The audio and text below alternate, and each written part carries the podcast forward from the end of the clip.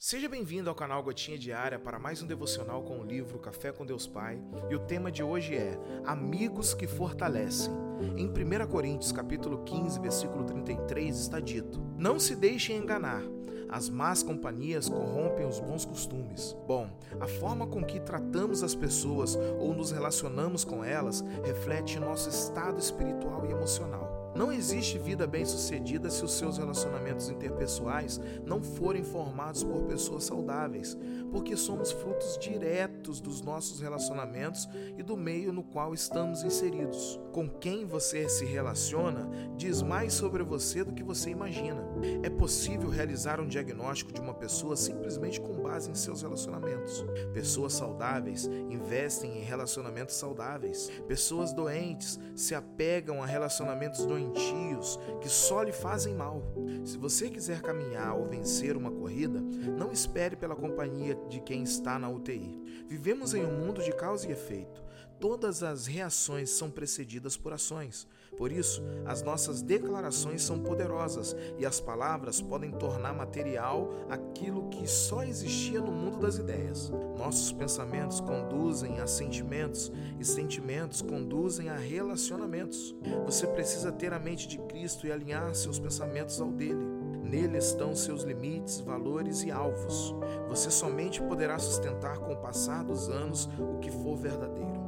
A mentira não se sustenta a longo prazo. Proteja o seu coração. Esses fatores são depuradores dos relacionamentos para atrair ou afastar pessoas da sua companhia. Entenda definitivamente que seus relacionamentos são chaves para uma vida bem-sucedida. Então, escolha com sabedoria com quem caminhar. Acaso seria o tipo de pessoa que estaria ao lado de Jesus no dia a dia? A frase do dia é: Com quem você se relaciona diz mais sobre você do que você imagina. Hashtag companheirismo. Bom, se nos cercamos de influências negativas, elas podem minar nossos princípios e desviar-nos do caminho da retidão.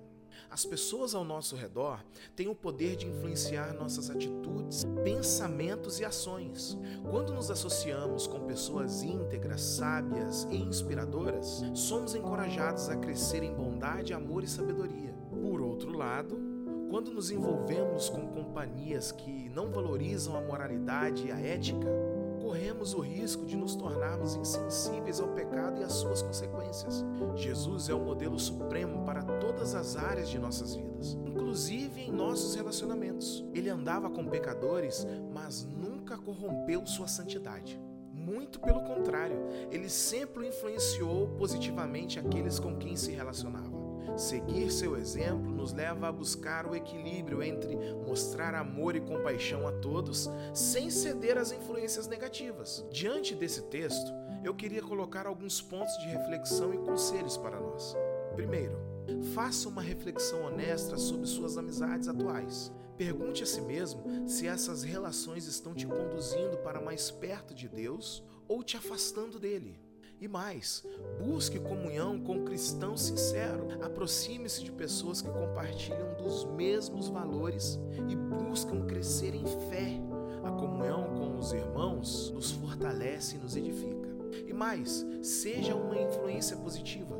Ao invés de se deixar levar pelas más companhias, seja você mesmo uma influência positiva na vida das pessoas. Mostre o amor de Cristo através de suas palavras e ações.